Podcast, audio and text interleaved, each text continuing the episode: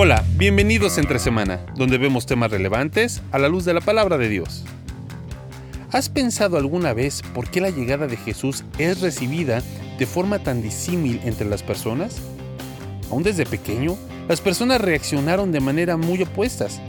¿Qué entendieron que estaba sucediendo? ¿Cuál era la expectativa mesiánica de aquel entonces? ¿Qué hizo que algunas personas vieran en ese niño llamado Jesús al Salvador del mundo? Conversemos junto a Alex y a Marcelo sobre este interesante tema, aquí en Entre Semana.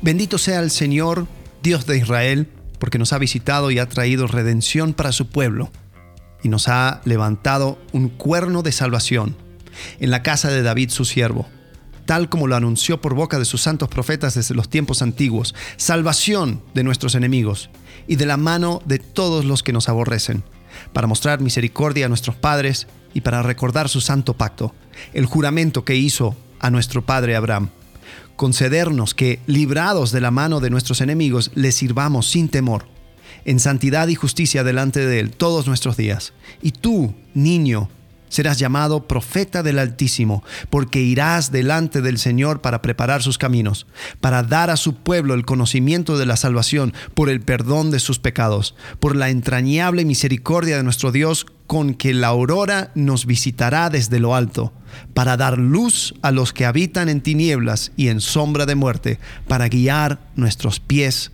en el camino de paz. Palabras de Zacarías, el papá de Juan el Bautista. Este canto es hermoso, o sea, antes de meternos un poco más, pero que es, a mí, solamente leerlo, digo, wow. Y fíjate, verso 67, entonces su padre Zacarías, creo que aquí tiramos una, una clave que nos va a servir para este episodio, lleno del Espíritu Santo. Wow, lleno del Espíritu Santo. Ahora, ¿qué, ¿qué implicaba para un papá decir verso 76, y tú, hijito mío, serás llamado profeta del Altísimo, porque irás delante del Señor para prepararle el camino. Ahora, acuérdate, la historia, Zacarías y Elizabeth no pueden tener hijos, ¿no? Zacarías, sacerdote, hay, unas, hay algo ahí que eh, de forma, ¿te acuerdas que queda mudo? ¿Y cómo se va a llamar el niño? Y bla, bla, bla. O sea, eh, algo estaba pasando que estaba llamando la atención. Estaban agitadas las aguas en el templo, ¿no? Y de repente cuando recupera la voz, el habla Zacarías, dice esto. O sea, está diciendo, y tú, hijito mío, su hijo, este Juan, que su nombre ya era raro porque no había nadie en su familia que se llamara Juan, serás, serás llamado profeta del Altísimo porque irás delante del Señor para prepararle el camino. Isaías, ¿te acuerdas que lo leíste? ¿39? 40. 40. 40. 40, sí, versículo 3. Eh, eh, Malaquías, capítulo 3, versículo 1. O sea, es como que empieza a ver... Él va a ser el mensajero. Claro, es como que la historia que se anticipó se está empezando a concretar, ¿no? Eh, y darás a conocer a su pueblo la salvación. Pero, me llama la atención, y ahí el, título del episodio de hoy, ¿no? Luz a los que viven en tinieblas y en sombra de muerte. Eh, luz y tinieblas. ¿Por qué? ¿Qué, pasa? ¿Qué, ¿Qué, entendían? ¿Qué, tiene, ¿Qué habrá entendido alguien que escuchó a Zacarías decir esto? Claro.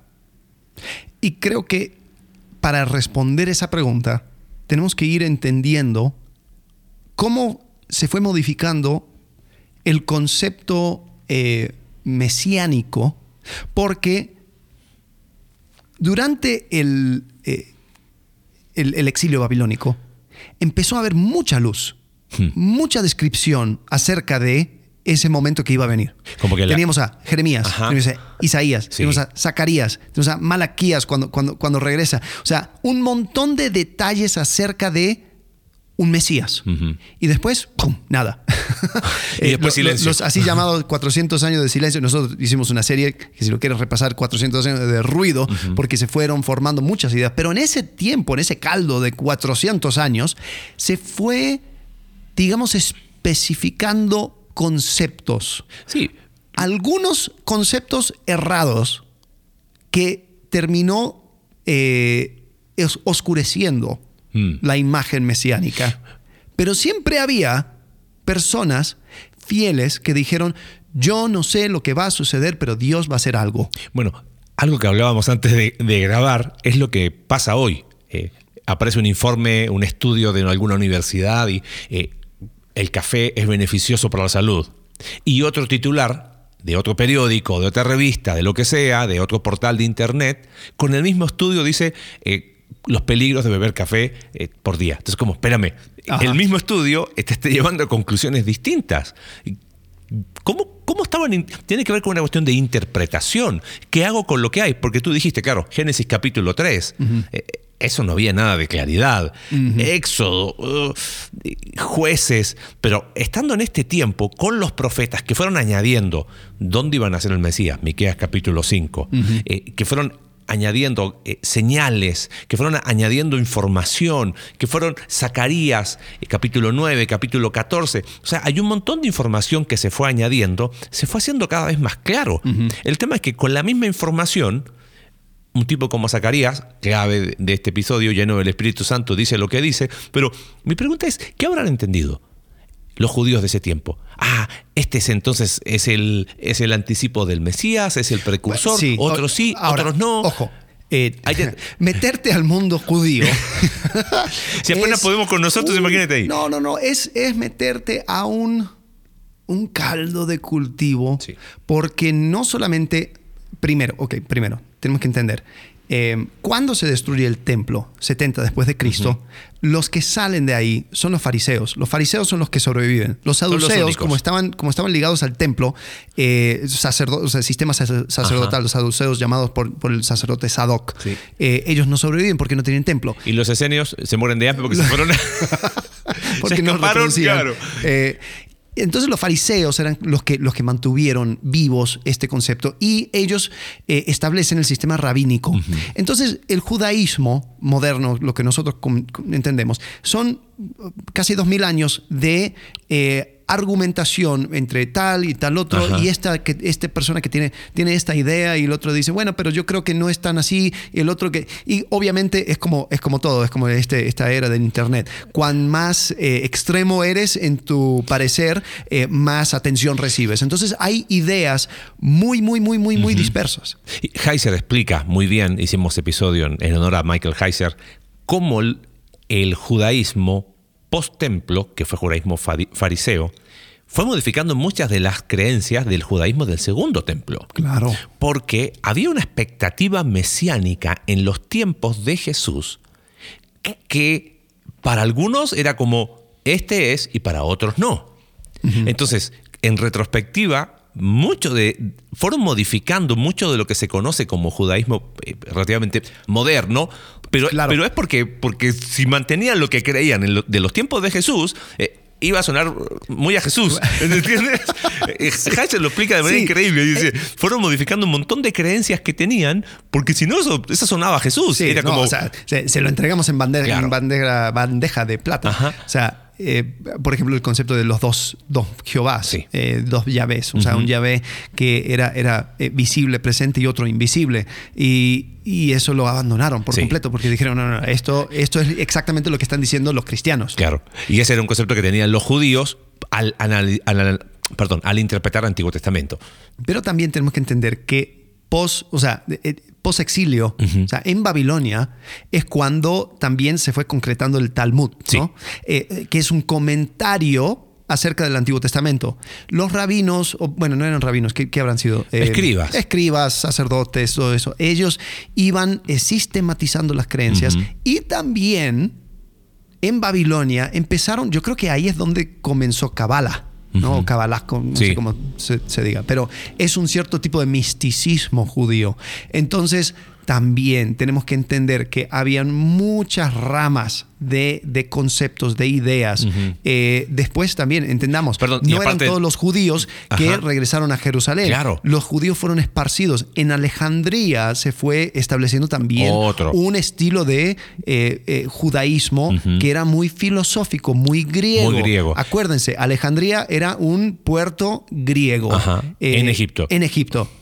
No me preguntes, escuchen. 400 años de ruido. Pero eh, ahí es donde sale Filón de Alejandría y empieza a hablar acerca de logos y un montón de conceptos eh, judíos, griegos, ahí empieza a haber una mezcolanza. Entonces habían judíos medio persas, judíos medio griegos, judíos medio... Entonces todos traían esta, estas ideas. Y se, se iba armando, un, eh, como te digo, un es- caldo de cultivo. Y, es un- y- y perdón, lo del Talmud está el Talmud babilónico, está el Talmud palestino. Correcto. Lo que- los, los que se quedaron en Jerusalén. Y dentro del Talmud tenían dos divisiones. La Mishnah, que era el código como ético, y la Gemara o, o- o Gemara, que era como el Gemara, el- el- los comentarios de los comentarios del comentario. O sea, Ajá. ¿Por qué lo mencionamos? Porque era. No, es- esto no es. Ah, los judíos creían esto. Exacto. No, no, no, no, no es tan así. Y cualquier predicador que te diga eso, Eh, eh, no estudiar. no, y ojo, ¿sabes por qué? Porque es fácil quizás eh, en retrospectiva decir, ay, ¿cómo, cómo, cómo no lo vieron? ¿Viste? Pero por otro lado, hubo gente que sí lo vio. Y esa siempre ha sido mi gran inquietud. ¿Qué, qué hizo? ¿qué vieron? ¿Qué vieron? ¿Qué vio, qué vio Zacarías? Bueno, fue lleno del Espíritu Santo, eso es lo que mencionábamos, para ver a su hijo y profetizar guiado por Dios, este será hijo del el- tu profeta del, del Altísimo serás llamado, ¿no? Y es de- irás delante de. Eh, ok, a ver, ¿por dónde, por dónde comenzamos? Yo, yo creo que... Expliquemos un poquito cómo, cómo llega cierta expectativa, porque, a ver, espérame, eh, yendo con la línea de tiempo de la del episodio de la semana pasada, llegan al exilio, y en el exilio es como que, bueno, se, se cumplieron los años, volvemos, pero las cosas no son como esperábamos, y, y- y usamos, ¿te acuerdas cuando estudiamos en, la igle- en- en nuestra iglesia los libros de Nehemías y Esdras? La oración que hace Nehemías daba una sensación de que él, aunque estaba de vuelta en Jerusalén, se sentía en el exilio. ¿no? Creo que es Nehemías capítulo 9, si Sí. no me equivoco. Entonces es como, ¿qué pasó? Bueno, en los 400 años de ruido fuimos explicando que pasa del imperio eh, persa, imperio griego, empieza ahí mucha tensión, pero en algún momento hay una revolución, año 160 antes de Cristo, la revolución de los macabeos. Ajá. Y llega un, es el intento más cerca, por decirlo de alguna manera, de una independencia de judíos. Sí, porque fue, fue el primer reino judío eh, en más de 400 años. Claro. O sea, porque por fin ellos obtuvieron una cierta independencia. El, el problema es de que eh, empezaron a... Como las cosas tenían que salir, ellos hacían las cosas o sea, de manera muy práctica. O sea, es, es decir, pues vamos a reunir estas cosas. Eh, el sacerdote, soy sacerdote, pero también esto fue el hijo de... ¿No? El Ajá. hermano- bueno, hay un lío. Bueno, ahí, lo No buscan en importa. 400 años Sí. de ruido. Eh, creo que es el hermano de eh, Mata- Matías. Mata- Matatías, Matías, Sí. Matías, eh, eh, él reúne el ser sacerdote con Ajá. ser rey, Con ser rey. príncipe. Sí. Y, y es, y para muchos eso era un- una, eh, una desgracia, una frustración muy grande porque dijeron, así no es.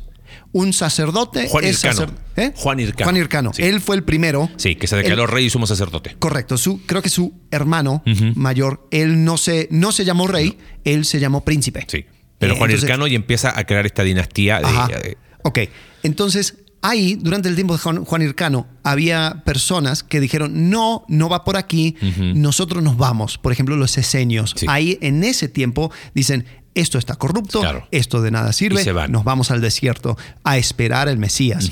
Eh, y empieza a haber una, una expectativa mesiánica en estos 100 años antes de Jesús eh, que, que cada vez más eh, incrementado en fervor. Es más, en el libro de Hechos, capítulo 5, eh, el, el viejito Gamaliel, eh, al- al- o sea, que, que- que entrenó a Pablo, A Pablo. al apóstol Pablo, él se levanta y dice, dice al Sanedrín básicamente, mira, no se preocupen por este Jesús, él es uno más de muchos. Es más, eso es lo que dicen los judíos. Claro. O sea, hoy en día dicen, Jesús, el Mesías. Ujú. Pensás que, Sí. que él es el único. Porque incluso Gamaliel dice eh, en eh, 5.35 de Hechos, dice, hombres de Israel, tengan cuidado lo que van a hacer con estos hombres, porque en algún tiempo Teudas se levantó pretendiendo ser alguien y un grupo como de 400 hombres se unió con él y fue muerto y todos los que lo seguían fueron dispersos y reducidos a nada. Después de él se levantó Judas de Galilea en los días del censo y llevó mucha gente tras sí.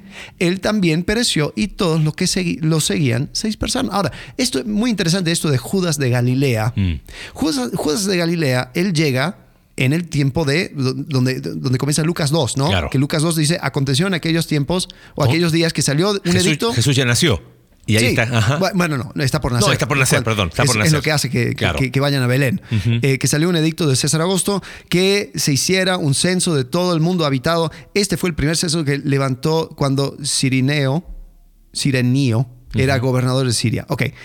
En ese censo, lo que sucedía era que los romanos tenían otra forma de, de- de- de implementar impuestos. Los judíos hacían un impuesto sobre la persona. Ajá. Tú existes, tú vives, tú eres un ser humano, tú pagas un impuesto. Ok. Eh, y no importa lo que tú hagas. El, el romano, él cobraba impuesto por el, la tierra que tú tenías, ¿no? Entonces era como que todos los terratenientes tienen que pagar sus, Sus- impuestos. Entonces, si tú tienes tierras en algún lado, tú pagas impuestos basado a la tierra. Ajá. Entonces, vente a donde tú tienes tus tierras y eh, vas a pagar tus impuestos. Ahora, esto para el judío era un insulto, Mm. porque la tierra es de Jehová. Claro. Acuérdense, había, Sí. estaba eh, Jesús, eh, digo, la ley hablaba acerca de los marcadores, que no vayan moviendo, que no, o sea, que, que- que los, o sea, todo tenía que ser regresado a las familias después en, en el año de jubileo, etcétera, etcétera. Todo, o sea, como que, mira, la tierra no es tuya. Mm. La tierra es de Dios y tú lo puedes administrar. Entonces, hacer un censo basado en los que En eran dueños de tierra era blasfemia. Mm. Era ver o, o- o- ir en contra de lo que Dios había establecido para su pueblo. Entonces se levanta un, un tal Judas de Galilea y dice, y dice, ¿sabes qué? Yo soy hijo de David. Yo soy el que se va a levantar y voy a ser el Mesías. Y él comienza un movimiento que se conoce como los celotes. Lo hablamos también. Sí, lo en, hablamos. eh, eh, en los 400 años de ruido. Pero esto sucede, esto sucede el año que nació Ajá. Jesús. Ahora, ¿por qué había tanta agitación? Claro, 100 años antes, 150, años- 150 años antes, estuvieron ahí a punto de esa independencia y de alguna manera eh, los historiadores eh, están de acuerdo en que lograron cierta independencia cuando se da la transición entre la caída del imperio griego y el ascenso del imperio romano. Porque esto no es como que de un día para otro hacían como un cambio, como hoy en las democracias, ¿viste? Como es eh, cambio de mando y al otro día empieza el otro imperio. No, es en ese inter, de alguna manera lograron casi una independencia plena, pero sin una figura unificadora. Ajá. Inclusive ahí es donde surge esto de que, lo que hemos explicado varias veces, ellos son los que llaman a Roma Sí. y los invitan a an- antes de que, que fu- fuera el imperio que terminó oprimiéndolos. Entonces como que, uy, nos equivocamos. Pero, eh, y después surge Herodes el Grande, que es como el, el tipo que, que empieza a ser,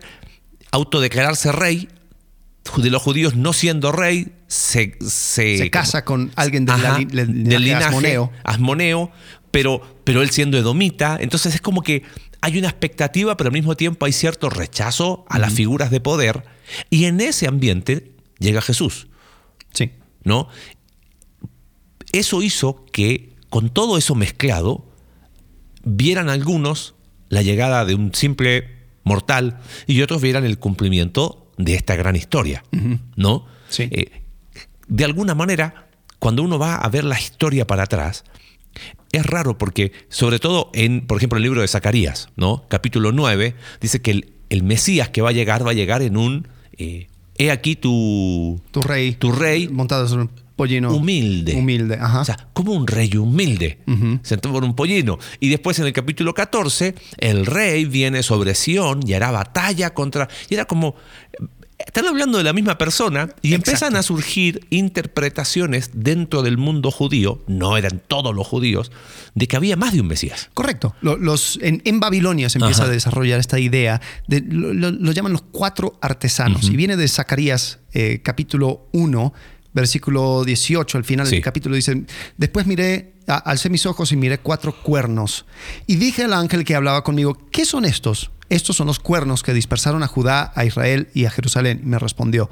Entonces el Señor me mostró cuatro artesanos. Y dije, ¿qué vienen a hacer estos? Y él respondió, aquellos son los cuernos que dispersaron a Judá, de modo que nadie ha podido levantar la cabeza, pero estos artesanos han venido para aterrorizarlos, para derribar los cuernos de las naciones que alzaron sus cuernos contra la tierra de Judá para dispersar. Entonces dijeron, ah, cuatro. Hay cuatro artesanos. Sí. Son cuatro personas que van a hacer algo con eh, el pueblo de Israel. Y le pusieron nombre. Le pusieron primero Elías. ¿Por Ajá. qué? Porque, ¿quién habla de, de Elías? Eh, eh, Miqueas. Miqueas. No, eh, perdón, Isaías habla de, de Elías.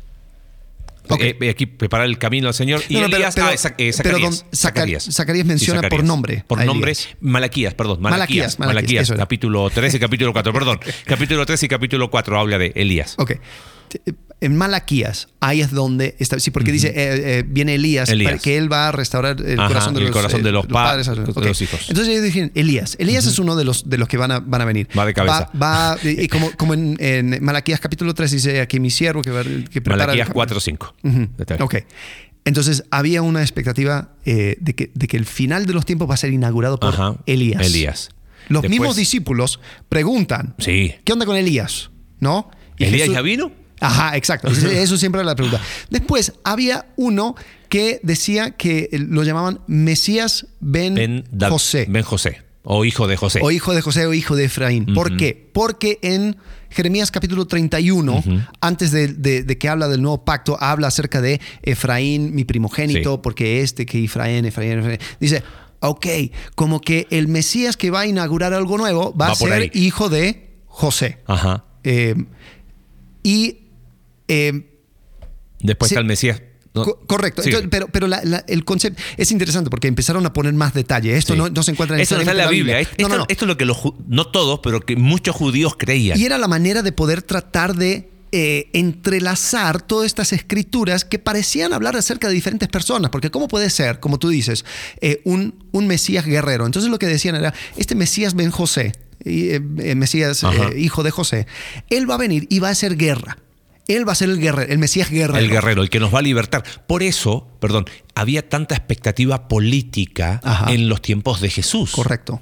Porque ese era el. Era muchos judíos, no todos, pero muchos decían, este es el Mesías Ben José, Ajá. este es el guerrero, este es el que va, va a pelear por nosotros. Según, según la, eh, la tradición, porque también veían a Isaías 52 y dicen, pero como que este, este siervo como que va a morir o algo va a suceder con él. Entonces dicen, Mesías Ben José va a morir en batalla. Ajá. Porque- Después van a haber un montón de tribulaciones, un montón de problemas en Israel. Y después se va a levantar otro Mesías llamado Mesías Ben, Ben David. David. Este es el hijo de David. Ajá. Y, Y ese él es va a el- venir en paz, en paz. Porque Dios va a inaugurar un periodo de paz y este va a reinar y va a resucitar a. Mesías Ben José. Ben José. Y va eh, a reinar junto con él. Entonces él- ellos pensaban en dos Mesías. Dos y Mesías. después se iba a levantar. y, y el Elías, el Elías justo viene antes del Ben David para inaugurar esta era de paz. eh, no sé si. Sí, no, no, creo que antes del de Ben último, José. del último, antes de Ben José.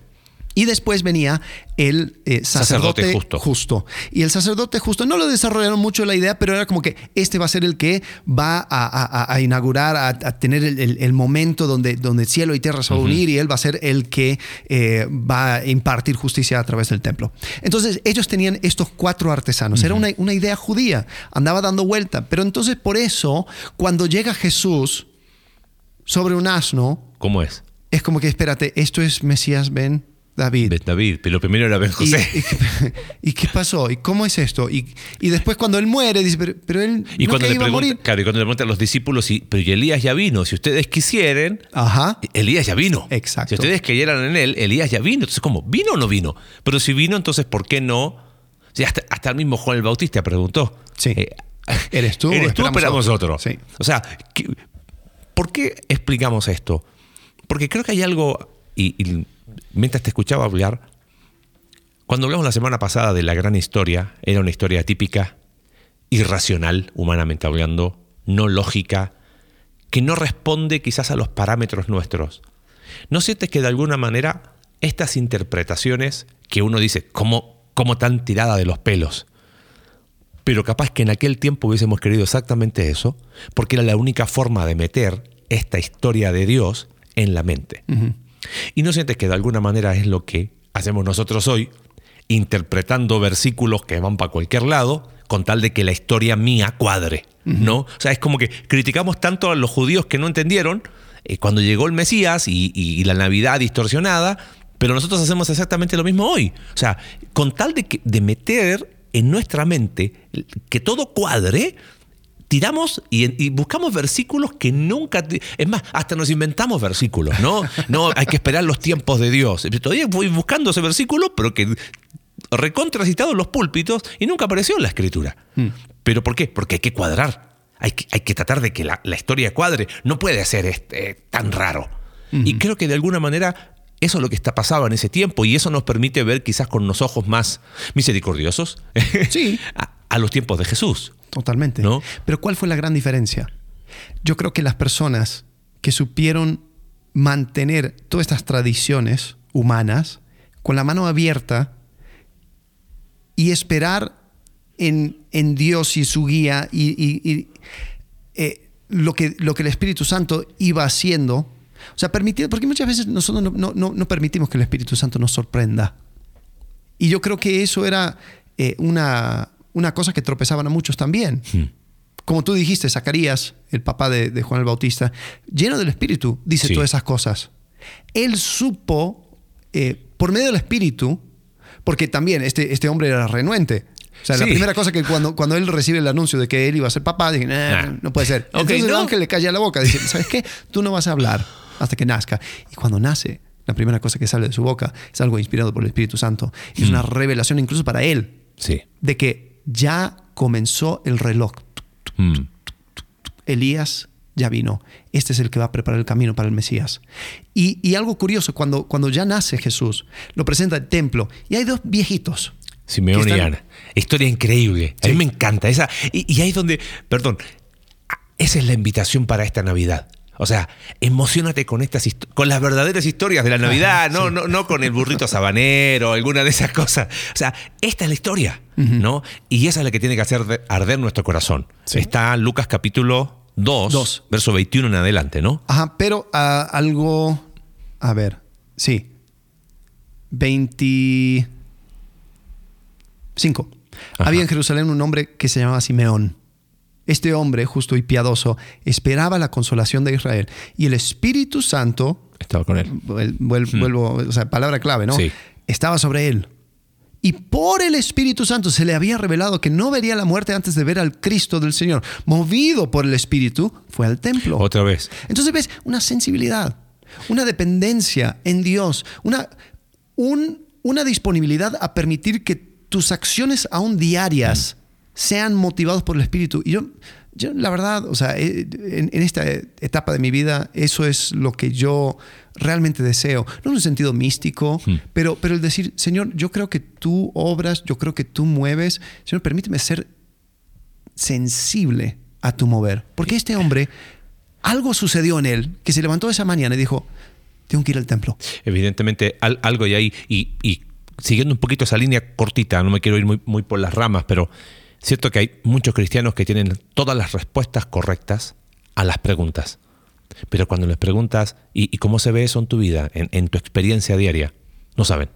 Y creo que tiene que ver con eso. Hemos, hemos como separado el cristianismo del diario vivir con la obra del Espíritu Santo y es imposible. Creo que Gordon Fee es el que define, eh, cuando le preguntaron, ¿y qué es un cristiano? Es aquel el que, el que anda guiado por el Espíritu Santo, aquel en que el Espíritu Santo mora en él y sus acciones responden a, al obrar que Él está haciendo, ¿no? Sí. Entonces vemos que Jesús, o sea, este fue el cordero que fue preparado desde antes de la fundación del mundo, o sea, esto era parte del plan enorme, pero esa mañana hmm. Simeón, movido por el Espíritu Santo, fue al templo.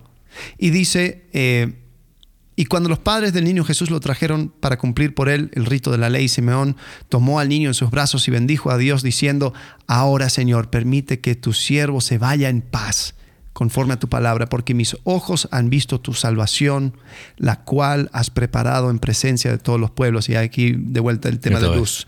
Luz de revelación a los gentiles y gloria de tu pueblo Israel. Y los padres del niño estaban asombrados de las cosas que, eh, que de él se decían.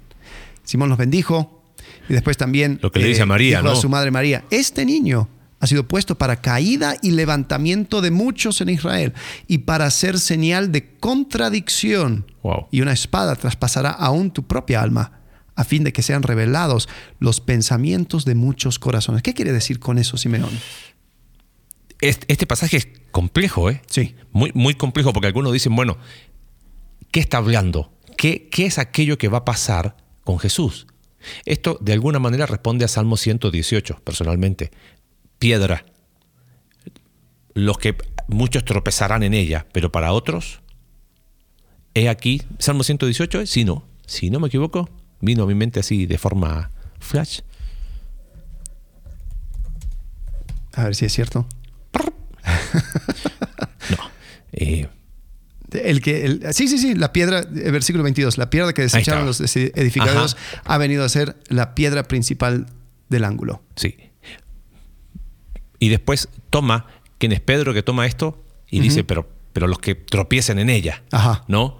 Am, y fíjate cómo, volviendo al, al- al pasaje de, ah, de Lucas, eh, causar la caída y el levantamiento de muchos en Israel y a crear mucha oposición a fin de que se manifiesten las intenciones de muchos corazones. Y no sé si es que de alguna manera esta es la explicación de por qué algunos vieron y otros no vieron. Sí. Porque algunos reconocieron en, Jesús el Mesías esperado, el, final de la historia, y por qué otros no. Lo que terminó haciendo la, la forma en que aparece Jesús, termina revelando la intención del corazón. Es que yo esperaba, mi expectativa era que tú arreglaras esto, mi expectativa era que volver a esto, mi expectativa era volver, qué sé yo, lo político, lo económico, etcétera, etcétera. Y creo que de alguna forma este, este versículo quizás, o lo que, lo que dice Simeón de, de Jesús, es, es la, la llave que, que abre el por qué unos sí y otros no, porque se, se termina revelando lo que hay en el corazón. No, no tiene que ver con una cuestión intelectual,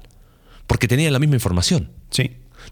Tiene que ver con la cuestión del corazón Sí. Y, y- y y lo con los que- ojos de la fe. Y lo que tú- si, si lo que tú más quieres es derribar a tus enemigos y que los gentiles todos mueran, entonces esto no va a ser tu Mesías. Claro. Si tú lo que quieres es eh, un, un Mesías político, eh, esto no va a ser tu Mesías. Sí. Si tú lo que quieres es ignorar tu pecado y tu necesidad de Dios, esto no va a ser tu Claro, Mesías. Si, tú, si tú crees que el problema es externo y no se trata Eh, de ti, exacto. eh, que se trata de que simplemente las cosas se arreglen, la economía se arregle, la política se arregle, y no se trata de ti, entonces sabes que este Mesías no sirve. Exacto. Lo- exacto. mejor lo crucificamos. Sí, sí, y eh, entonces por eso yo creo que el Espíritu Santo les, les iba revelando. Tam- También tenemos a, a- a Ana, había una profetisa, Ana, hija de Fanuel, de la tribu de Aser. Ella era de edad muy avanzada y había vivido con su marido siete años después de su matrimonio. Después de viuda hasta, hasta los 84 años. Dice que tenía como 100 años la, la señora. Dice, nunca se alejaba del tiempo, templo sirviendo noche y día con ayunos y oraciones Llegando ella en ese preciso momento, daba gracias a Dios y hablaba del niño a todos los que esperaban la redención de Jerusalén. Entonces podemos ver que habían personas que esperaban la redención Sí. de Jerusalén. Y al- algo, algo que, que está, he estado masticando este tema, eh, un, un detalle muy, muy pequeño, ni siquiera lo he encontrado en, en, eh, eh, comentarios o lo que sea. Dice que ella era de la tribu de Aser. La tribu de Aser era una tribu que, que estaba al norte, era uno de los primeros de ser llevados eh, por los asirios. O sea, ellos- nadie, lo- los de la tribu de Aser no sabían que era de la tribu de Aser, porque ahora se, conoce- se conocían como Ajá. samaritanos. Ellos fueron llevados. Pero después me acordé que en Segunda de Reyes habla acerca de los, la- los fieles que creían a Dios. Ellos bajaron a Judá. Cuando antes de que llegaran los asirios, Sí. ellos bajaron y ellos se integraron con sus hermanos judíos. Y esas personas sí sabían de qué tribu eran, porque sabían, podían mantener su linaje. Eran los piadosos. Entonces yo creo que esto, ese pequeño detalle, yo creo que está ahí Hmm. Porque va mostrando de que esta mujer piadosa era parte de un linaje de, de- de piadosos. Personas que desde los tiempos antiguos habían mantenido la, la esperanza de la redención de Israel, la esperanza de lo que Dios iba a hacer, aunque ellos no entendían y no tenían categorías para lo que iba a suceder. Claro. No, Y ten- no entendían todo, absolutamente todo, pero lo que Correcto. podían entender, creían. creían. Y yo creo que eso, eso es la clave. Y el Espíritu Santo les, les permite hacer ese brinco. Ahí Sí. le- le- les da todo lo que, lo que les hace falta. y ellos vivían, vivían en dependencia de, eh, del Espíritu Santo. Y algo curioso que, eh, acerca de esta eh, Ana, dice que nunca se alejaba del templo sirviendo noche y día con ayunos y oraciones. Era una constancia. Y yo creo que la gran clave para estas personas, ¿no? Gente como María, como Zacarías, como Simeón, como Ana, estas personas que, que, lo pudieron cachar, que cuando lo vieron dijeron, hay algo aquí. Yo creo que tiene que ver con fe y fidelidad. Que son dos caras de la misma moneda. ¿eh? Son dos caras de la misma moneda que desafortunadamente muchas veces por, por cuestiones semánticas tratamos de separarlas. O una fe leal, una fe que permanece. Porque eh, quizás eh, desarrolle un poquito la idea y hasta dónde no, no es la sensación rara en Navidad. Sí, yo creo en Él, en este Mesías, pero yo no, he sido fiel. Entonces como que llega la culpa y, mejor me quedo con el niño, ¿no?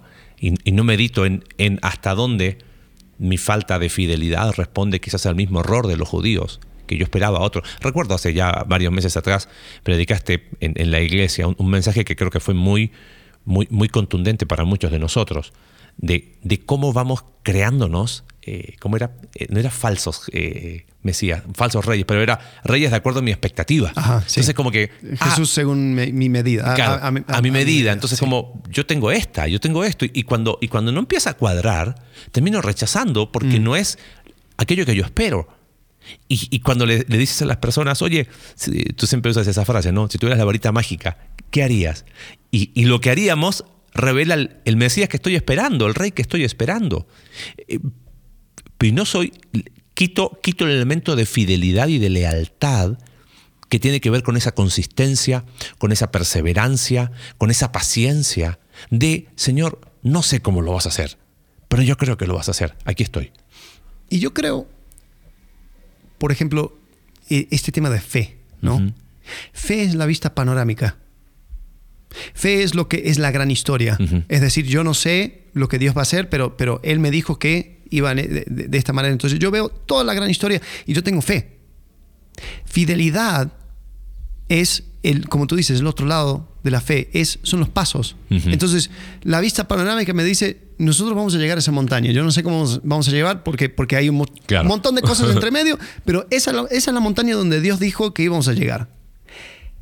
Fidelidad es, bueno, entonces voy a poner un pie delante del otro y voy en esta dirección, caminando caminando, caminando, caminando. Y por eso es una cosa que eh, también expresa la otra. Fe y fidelidad. Tenemos a Ana siendo fiel cada día. Tenemos a Simeón siendo sensible al Espíritu. Y, vemos que ellos eran aquellos que esperaban la redención de Israel. Yo creo que en, en todo este transcurso habían personas que quizás veían con fe, pero no tenían la fidelidad para seguir en esa misma dirección, pensando en los reyes asmoneos. Ellos terminaron haciendo exactamente lo, que todos los otros reyes de todos los imperios, de todos los tiempos, han hecho. Hmm. Eh, matanzas entre ellos, eh, juegos, eh, ese jueguito de tronos y que ahora lo tomo y después me caso con tal y después con el otro, después me divorcio, después traigo a estos mercenarios y después hago alianza con estos otros. Y dices, y el Mesías? y la esperanza mesiánica hmm. y, el, y el sol de justicia y todas estas cosas que Dios prometió, ¿qué onda? Entonces todas las personas que ponían su fe en esos mesías, esos mesías entre comillas, claro. terminan, terminaban siendo desilusionados. Y yo creo que por eso en el tiempo de Jesús se levantaba uno tras otro, tras otro, tras otro, tras otro. Y era como que, bueno, a ver si logró convencer a algunos. Y algunos se iban al desierto, otros iban a, hacer eh, campañas políticas, otros hacían un montón de cosas. Y ahí llega Jesús en todo ese embrollo de esa esperanza mesiánica. Y los que sí estaban esperando, ellos pudieron ver por, los, por el Espíritu. Porque había un, elemento, vuelvo a decir, lo, mencionamos en la serie de Sobrenatural, había un elemento encubierto. Sí. Habían cosas que sin, sin, sin la revelación del Espíritu Santo no lo ibas a ver solamente para atrás. Por eso la semana pasada, ¿no? Era, era eh, después de la resurrección que Jesús pudo ir trazando ese hilo. En el momento del nacimiento yo creo que sí se necesitaba la, revelación del Espíritu Santo para poder mostrar, este es el niño, ¿no? O sea, no, porque no era obvio. No, después, cuando, cuando él aparece y, y dice, llega Juan el Bautista, arrepentidos porque el reino de los cielos se ha acercado, ahí se empieza a aclarar, pero en ese momento era la revelación del Espíritu Santo. Pero cerrando quizás de forma práctica en esta Navidad, eh, hoy nosotros tenemos la morada del Espíritu Santo, su guía, su obrar en nosotros. Tenemos toda la historia ya, o sea, podemos ver el panorama completo. Pensando, tenemos, tenemos súper claro. Incluso este, este, tema de los, de los cuatro artesanos, tenemos, o sea, ya sabemos cuáles son. Juan el Bautista es Elías. Eh, el Mesías eh, guerrero, sufriente, que muere en batalla, es Jesús. Él contendió contra los poderes de maldad y la maldad terminó matándole, pero nadie le quitó la vida, sino que él lo, dio y después lo volvió a tomar. Y después él es el hijo de David, el que entra en paz y comienza un reinado de paz. Pero también él es el sacerdote fiel, el, el, intercede por nosotros. El sacerdote que no es como los otros sacerdotes, que tienen que pedir perdón por sus propios pecados, hacer limpieza, sino que él está siempre parado intercediendo por nosotros. Él es el que reúne todas esas ideas. Ahora lo podemos ver. Entonces, y ahora lo podemos apreciar. Si ahora lo podemos ver y apreciar, somos más responsables que aquellos que quizás criticamos de los tiempos de Jesús. Entonces, ¿por qué no aprovechar esta época navideña? ¿no? De, ver esta historia que va, va de Edén a Belén, para, como decíamos en el episodio anterior, para que arda nuestro corazón pero al mismo tiempo para decir, hoy soy más responsable de vivir no solamente una vida de fe, sino que la, cara inseparable de fe, de, fidelidad a ese, a ese Mesías Rey que, que vino y que va a volver, ¿no? Y esa es nuestra esperanza. Así que bueno, nos vemos próxima semana. Muy bien. Vamos a hablar de Dios con nosotros. ¿Y, qué implica eso? O sea, es como eh, cantamos, ¿no? El villancico, Emanuel, Emanuel, Dios con nosotros, pero, pero ¿qué es eso? ¿Qué pasaba por la mente de, los judíos en aquel tiempo y qué implicancias teológicas, cristológicas tiene que ver con eso? Así que bueno, nos vemos próxima semana. Hasta la próxima. Adiós. Gracias por acompañarnos en un capítulo más de Entre Semana. Recuerda que puedes seguirnos a través de nuestra página web icv.mx diagonal entre semana y puedes enviarnos tus preguntas a entresemana.icv.mx y en Twitter entresemanacv. Ayúdanos a difundir este contenido dejándonos tu valoración en tu aplicación de podcast favorita.